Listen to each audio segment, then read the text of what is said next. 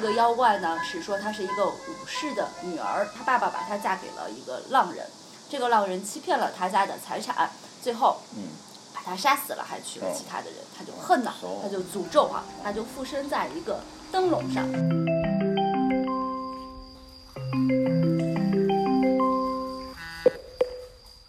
喂，喂，我跟你说个事哎，你，说我怎么那么倒霉？就接电话的飞了一个虫子，飞到飞到我鼻眼里了。哎呦我操，我怎么想？我觉得我应该跟你说一下。哎，你觉得你最近有没有，就是哎，你被诅咒过吗？诅咒啊，我，我肯定是，我觉得我肯定是被诅咒。就是我觉得啊，我告诉你这件事儿啊，主要是出于正义感，知道吧？哎呦，嗯，我操，哎，我我操，哎，你被诅咒的时候是什么感觉呀、我，我，我觉得这个诅咒吧，哎呦，我操！哎呦，哎，哎呦我，操！哎呦，哎呦，我操！我不对，我先，哎呦，哎呦，我操！哎呦，呃，不行，我先挂了啊，我先挂了。嗯，行，嗯，嗯今天我们录不是七宗罪的诅咒。桑尼亚在下午给露露讲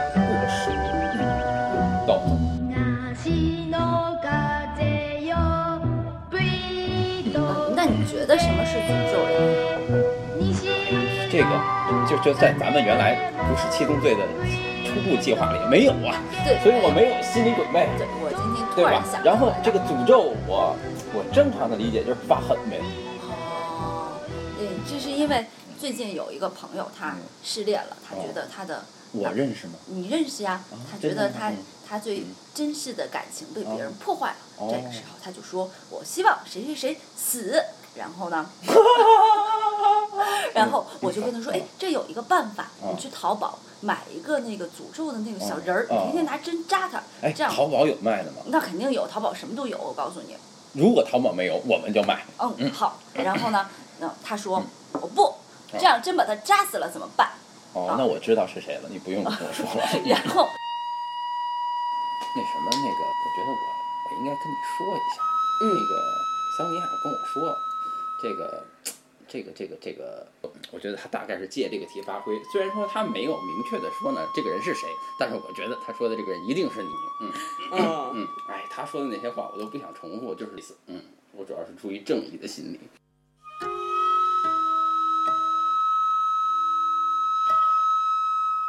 你这个诅咒别人吧，他多少有点道理说。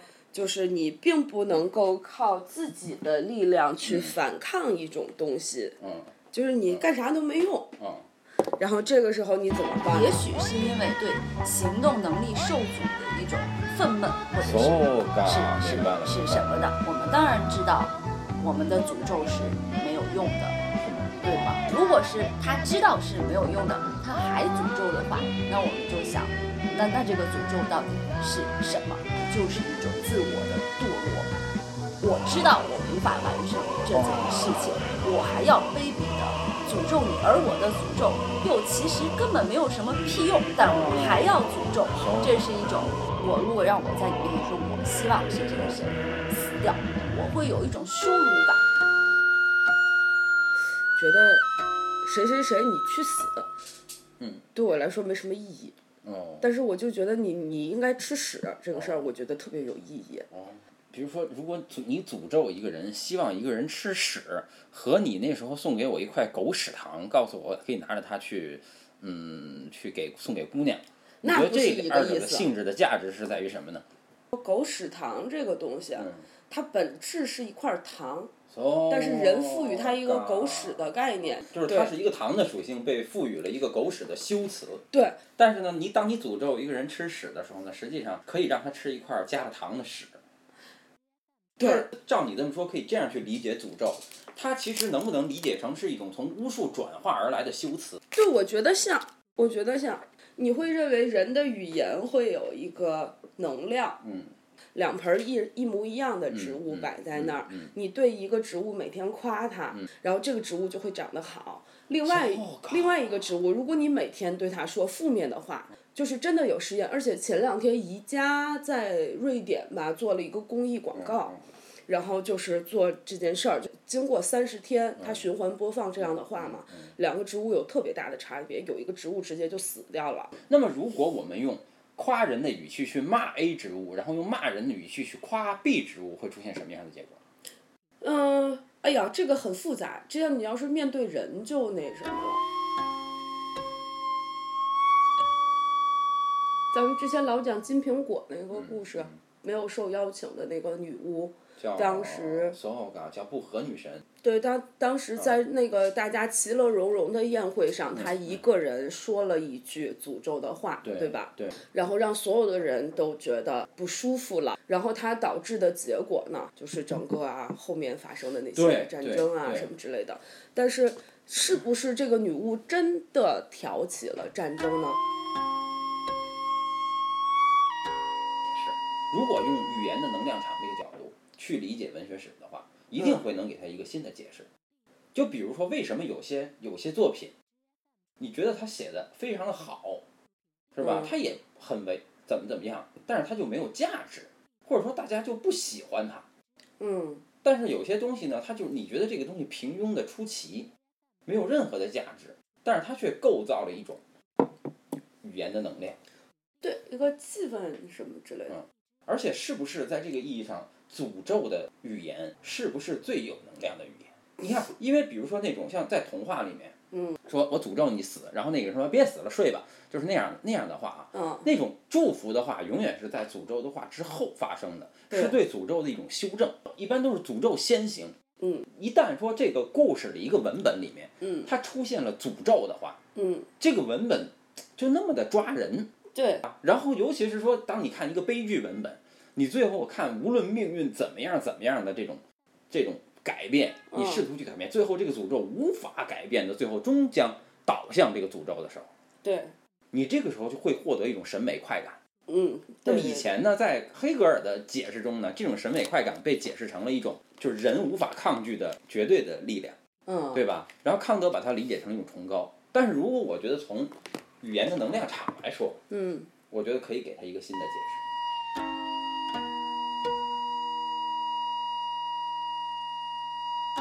其实这种悲剧的价值是在于它发挥出了，或者向你揭示了一个作为诅咒语言的这个能量场，而人之所以被这个戏剧所吸引，实际上是被拉入了这个能量场。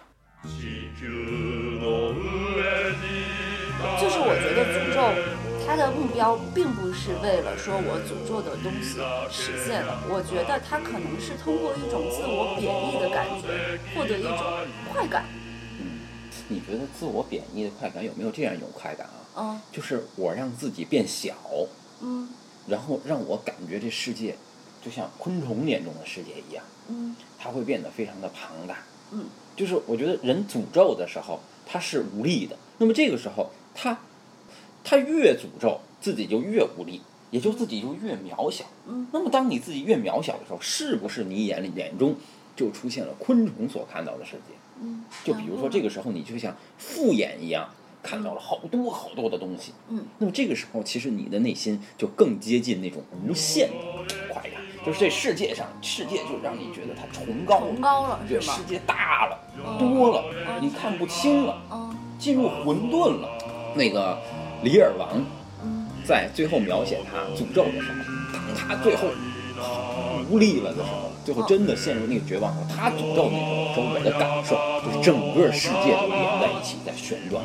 哦，那你说的就是古典的诅咒，对，啊。就是现代的诅咒，它又意味着什么？哦，最近有一个特别呃流行的叫 delay，嗯。就是他讲的是呃这个公司接受你的委托，在你死之前，你有一个重要的文件在手机上或者电脑上，然后他的委托呢就是一旦他接收你死亡的信号，他就替你把这个东西删除。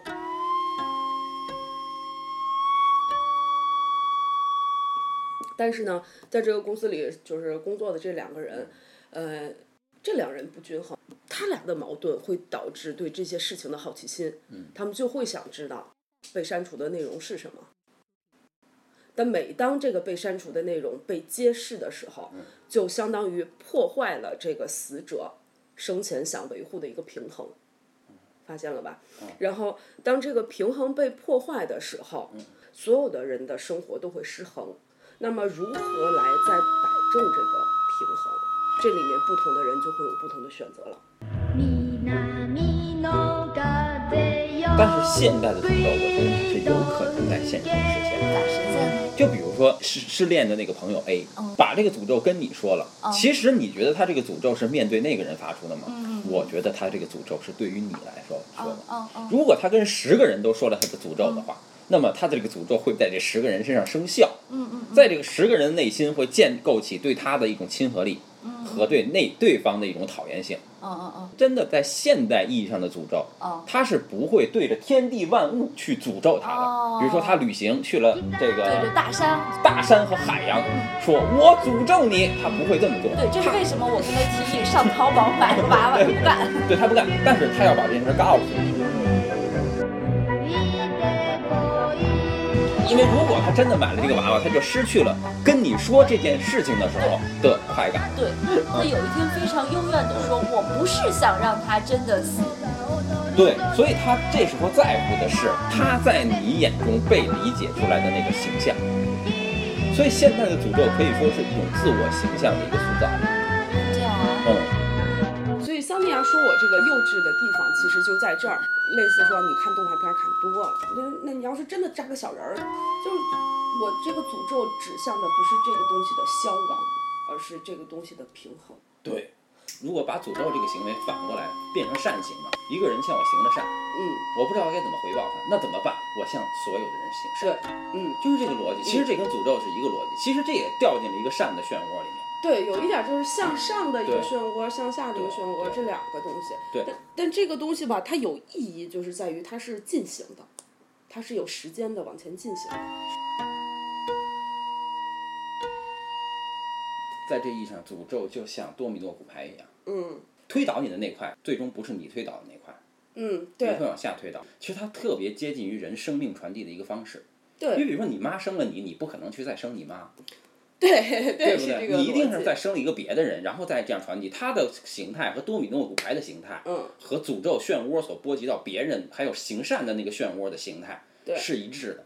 所以说，诅咒这个这个语言的力量，嗯，它是能够带动人生命的一种同构的力量。对，是这个原因。哎，那我还想问一个问题哈，是什么时候出现了均衡的这个概念？希腊，也在那儿吗？因为你看啊，自然界中其实是没有均衡的，全是对称。但是均衡出现在哪儿？就是出现在一个天平上，因为这个是希腊人最追求的一种美感。因为这个天平的等价嘛，一堆棉花和一吨铁虽然说体积很不一样，嗯但是为什么我却感觉到它的重量是一样的？因为它们放在天平上称了。而希腊人他因为一个商业民族，他在寻求某种事物之中不断不变的这个价值，就比如说这个质量这个东西，它至少在当时希腊人所认识的宇宙中，它是恒定不变的。嗯它有一个参数就是天平上那个砝码，所以他们对这种永恒不变的事物是感兴趣的。之所以会有几大元素的说法，也是想把摸不着的、无法衡量的价值转换成那种可以衡量的价值。嗯其实天平存在着一种对这种价值的转换，嗯所以天平上会出现均衡嘛，尤其是说天平当两这个杠杆的两头不一样的时候，嗯所以希腊人思考问题才特别喜欢用杠杆。嗯。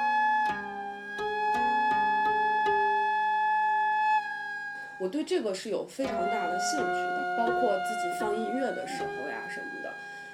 但是呢，我追求的也也不是说直接出来就是均衡，不是我出来就是巴赫，不是这个感觉，会有一个线索。我会喜欢各种各样的，就是像有点工业性的呀，有点噪音啊这些东西。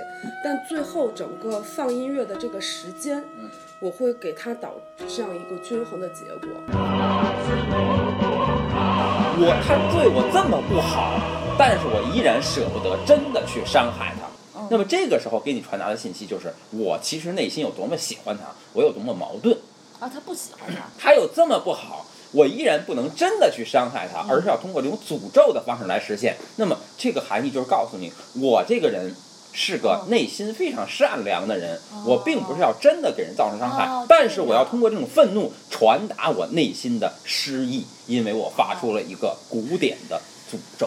啊，嗯嗯啊嗯。等等。对如果一个人他真正的诅咒别人，那他就是一个古典的人，对或者是一个崇高的人。对对对。你知道这个均衡啊？说最早的时候，中国那个八卦的阴阳鱼嗯，不是现在这么画的。是一半儿一半儿吗？难道？是它比现在这个阴阳鱼的其实要小得多，就是它尾巴甩得特别长，哦，尾巴会就是它那个转的像两个小蝌蚪似的黑白蝌蚪，那尾巴会特别长，转一圈儿，也就是让你视觉上看它是中间有一个小阴阳鱼，两边儿还有转一大是漩涡吗？对，像漩涡。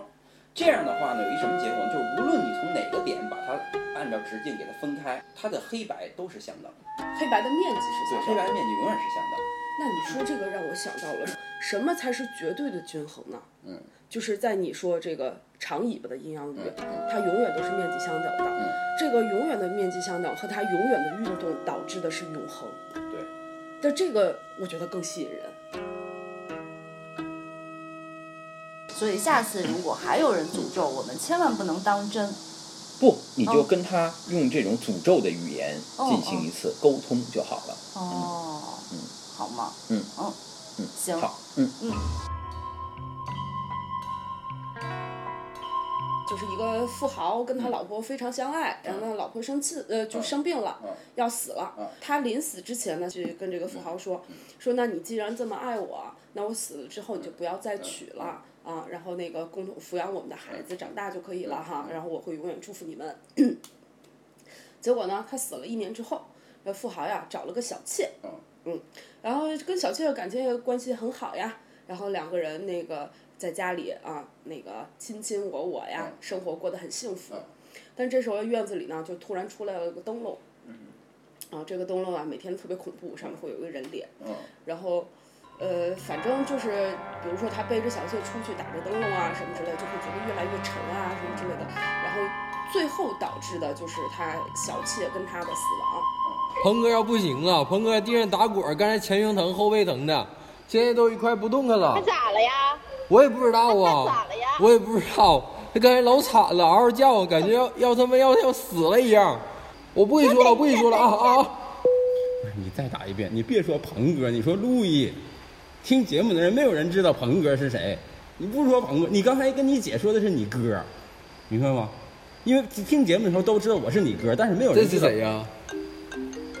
这是朵朵，你接吧。等等等等等等等等等等等会儿等会儿等会儿等会儿啊，好像录着呢，你接着接着打打吧打吧打吧打吧。鹏哥不行了不是啊啊，他刚才怎么？你咋还说鹏哥呢？你说你哥，你哥，知道吗？你哥，通打通打通一个。